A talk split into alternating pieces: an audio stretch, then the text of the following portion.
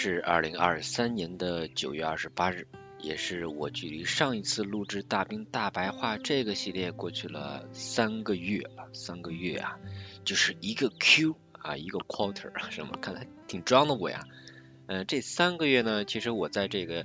装修好的房间里面住的三个月。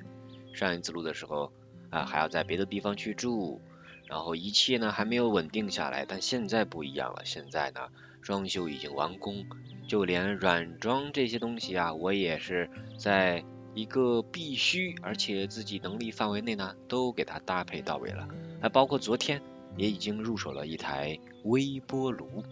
一台白色的、美的的、最简单方便版的微波炉。想到原来用微波炉，也就是在公司啊，公司那种微波炉的时候，自己没咋用，但觉得挺好看的。然后白色也耐看嘛，所以这次也就是这样去买了。整体来说吧，我觉得呃这三个月在新家去住的时候呢，还是让我感觉到特别的舒服和温馨的。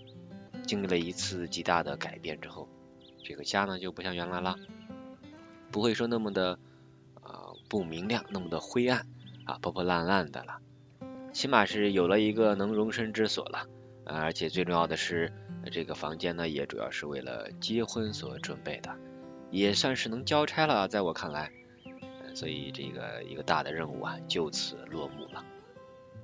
我刚刚其实，在录之前呢，在听一期播客啊，那个朋友在录，就前两分钟呢，我就是在说一些废话啊，巴拉巴拉的，就是可能也东一句西一句什么的啊，嗯，没关系，那就是在让自己先找回录的这样一个一个状态吧。因为没有人规定说你必须得什么时候录，啊，你必须得怎么怎么样一个量，就这东西它是一个跟自我对话的一个让自己清醒的工具吧，对我来说是这样子的。所以在过去的三个月我没有录这个系列的原因，我在想可能也是因为我自身的个人状态并没有达到一个舒展的能够去。面对这些的时候吧，所以也不能去很好的呃梳理，也没有什么分享的这种欲望，呃，所以今天是八点我就醒来了，因为也是自然醒，睡得早也就能够起得早了，早起精神好，而且赶在九月底啊，我也想要去录制一期了，那索性就今天吧，这个叫什么择日不如撞日，可以说到这个择日不如撞日，咱就从这儿开始分享吧。也就是想哪儿说哪儿，这两天呢一直在跑一个结婚的衣服这件事儿啊，我跟俊美儿去跑这个，但是买衣服这件事情啊，它不是那么容易的，你得去选吧，你得去挑吧，那包括说要呃拍对应的这个结婚照，还有啊，我们要选这个拍，嗯，应该叫做啊不对，婚纱。拍婚纱照，选内景还是外景？然后你这个婚纱的跟妆啊，什么乱七八糟的，总之一大堆的事情吧。我最最最最惶恐的就是说呢，半天找不着合适的，这东西确实是让人很磨人。因为时间在这摆着呢，那确实也是你说富裕吧，这时间也不富裕。然后日程呢？排的也是比较的紧张，因为每周放假的时间就那么点儿，然后能够公公共的啊共同的出去选的时间就这么些，所以这几天其实有一个比较详尽的日程表在这里每天走着的。但是当我第一天去啊我们去一块试的时候，我的天呐，我已经不知道该如何下手了，因为这个呃。Out of my control，我已经没法控制了。这我不会呀，我也呃不知道怎么去帮他选、帮他挑了。然后我人也很木木的去去这样一个状态。然后后来啊，多挑了几家，像昨天再去跑了几家之后，哇，这个就啊找到了一家合适的。然后包括说下午再去看这个拍照片呢，哇哦，拍照片的竟然也是挺顺利的啊，就。噌的一下就可以去选了，而且呢，说立马就可以拍。哎，我就想，那这个就别挑日子了，是吧？咱也没啥挑了。那既然这个能快刀斩乱麻，咱们就定呗。呃，整体的话，虽然说是择日不如撞日啊，但其实我们在选择这个店家的时候，我想分享一个点就是什么？就是真诚啊，包括在今天早上还看到一句话，就是说，呃，要看一个店家他是不是会把潜在客户当人看。当人看这个事情，它不光是在呃所谓的这种交易当中吧，呃，跟人跟人关系，每个人跟人的关系，我觉得都应该是秉持着真诚两个字儿吧。你像我们去的第一家婚纱那个人，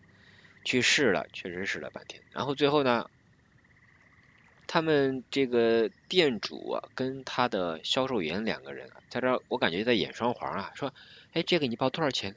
两千九百九十八。哎呀，这个可是三千九百九十八的，这你咋弄的？然后说，哎呀，那行吧，你跟顾客都报价，那就按这个来吧。然后还说一些什么，哎呀，你们都试半天，你们是不买，然后什么什么的。那一瞬间，其实我觉得我被绑架了的，我不喜欢这种被绑架的感觉。谁没做过销售啊？是不是？你这种伎俩什么的太明显了吧？不是把我当刚毕业的小学生吧？说实话，所以呢，我对这个特别的反感。我都知道他要干什么，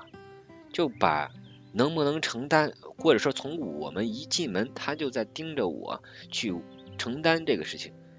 而并没有去把我真正当一个呃真实可靠的人去了解我的需求，去想着怎么能更好的匹配我的需求，就不光是从衣服的款式，呃，再加上呃你的心理预期的价位等等的，这点太重要了。他没有，但是像呃昨天我们去看的这家的店主，哎呀，他的一个小的单元楼里开的店，我们聊起来，不管他内心怎么想，在我的感受下来，我觉得这个人是比较真诚的，呃，比较靠谱的这么一个感觉。你就说感觉假吧，但起码第一个人呢给我的感觉就是他就很假，他就是上来就要掏钱。所以真诚这个东西。嗯在我这边还是挺认这个的，包括选这个婚纱摄影的时候也是一样，就聊的这个感觉，能聊他奔着你的什么去，他有没有尊重你的需求，就包括我在装修这间房子的时候，我也是一样，碰到刚开始要给我装修的师傅的时候，我就发现他全程在按照他的这个图纸来给我画，他并没有问我想在这放一个什么，我想弄什么，他什么都没有去问。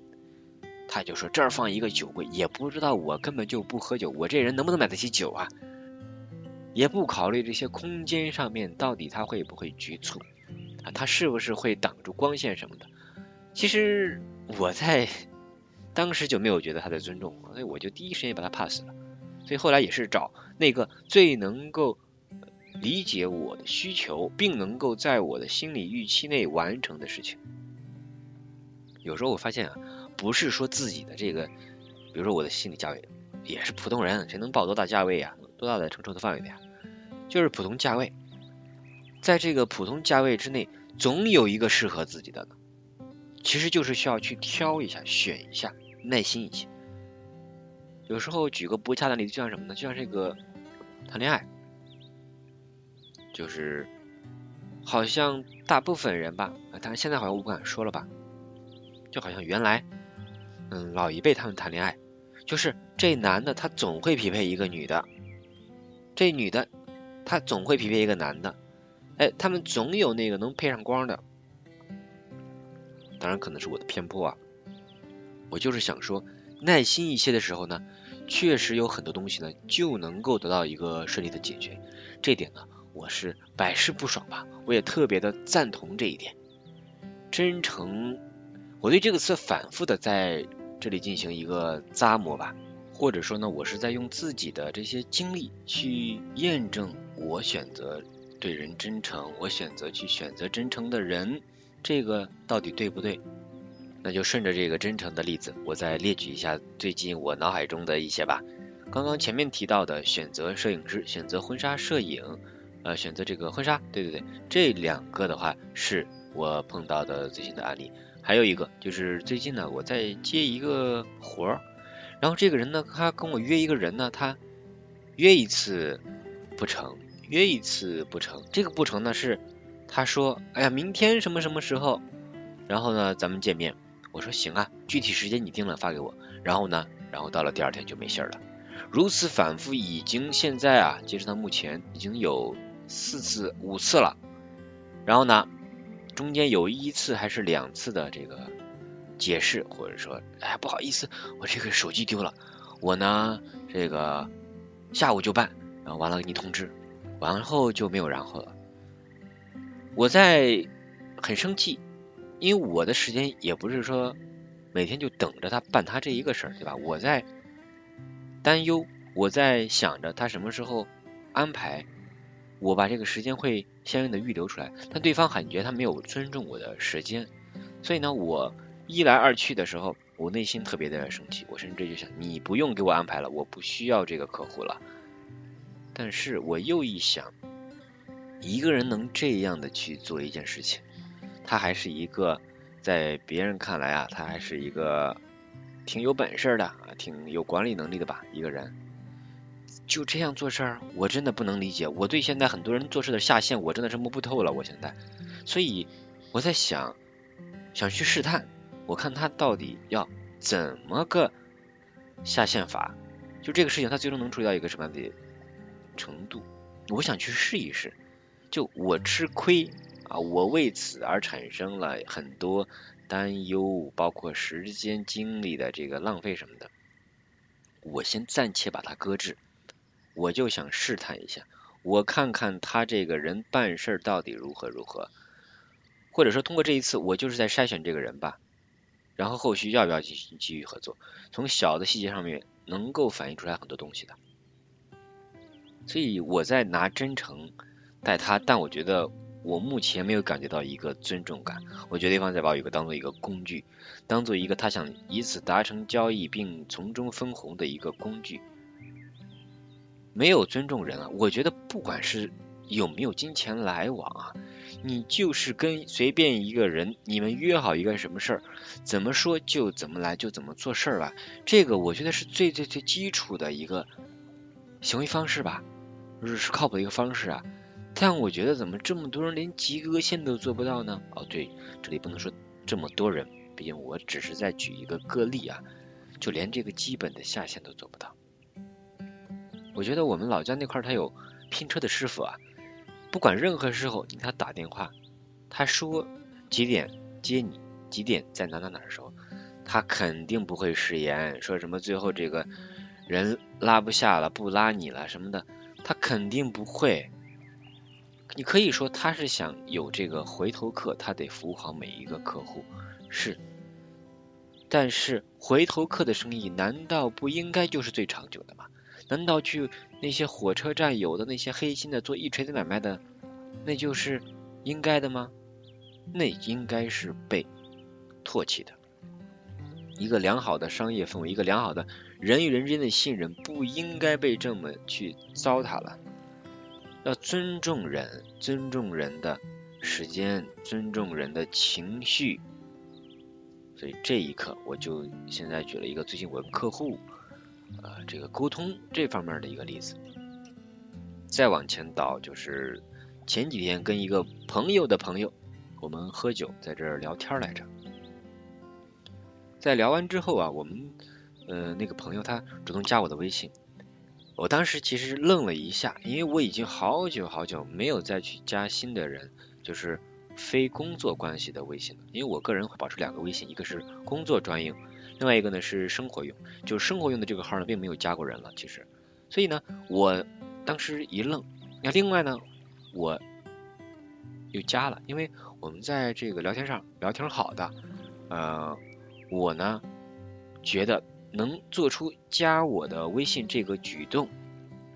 我想他是在某种程度上是认可我或者说喜欢我的，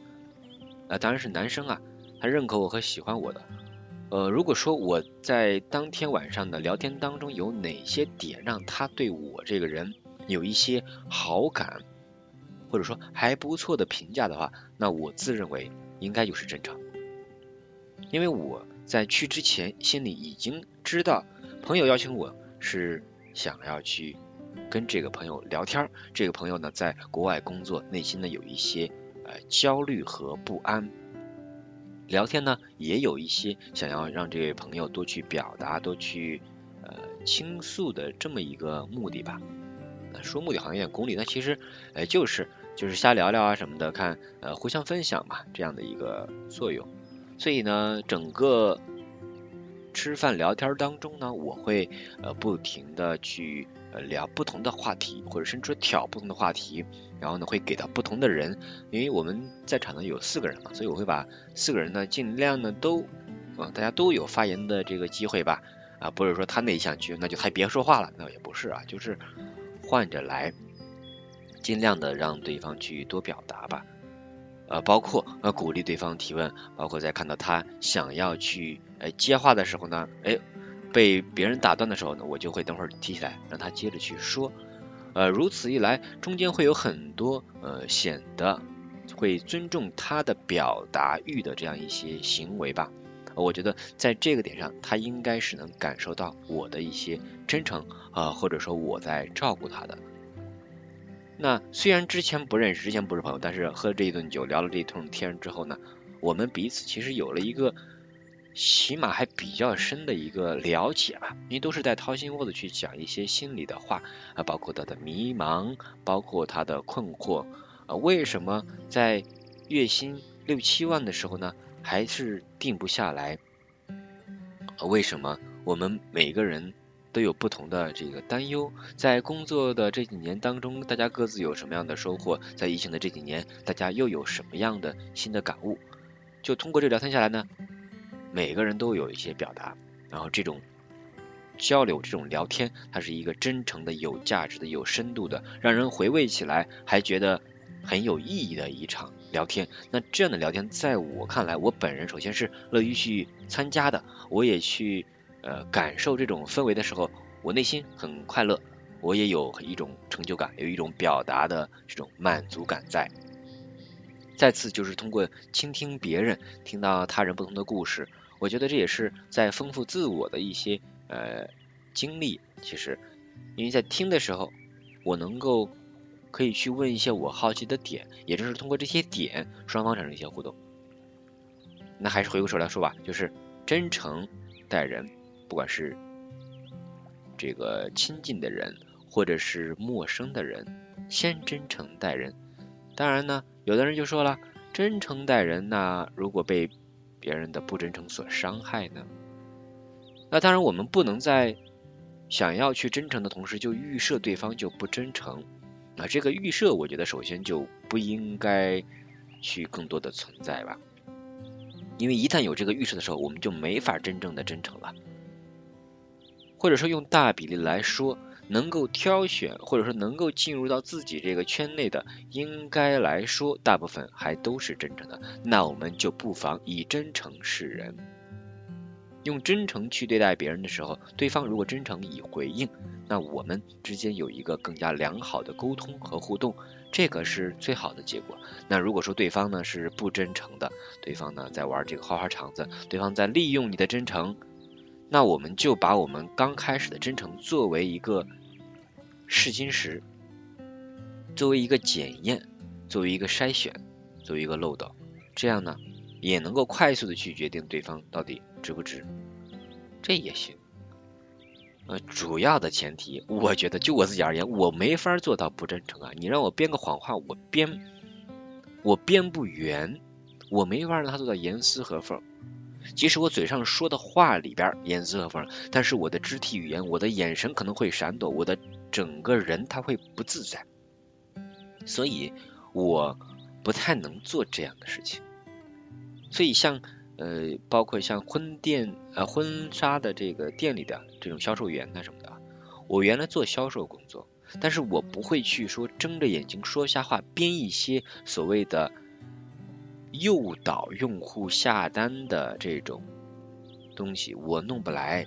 因为我自己啊，我内心要是不信这一个东西，我自己带入我是消费者的时候，我不能信任这套东西的时候，我就没法把它推销给我的客户，这个嘴呀，我就张不出来，张不出来呢，我就很难受。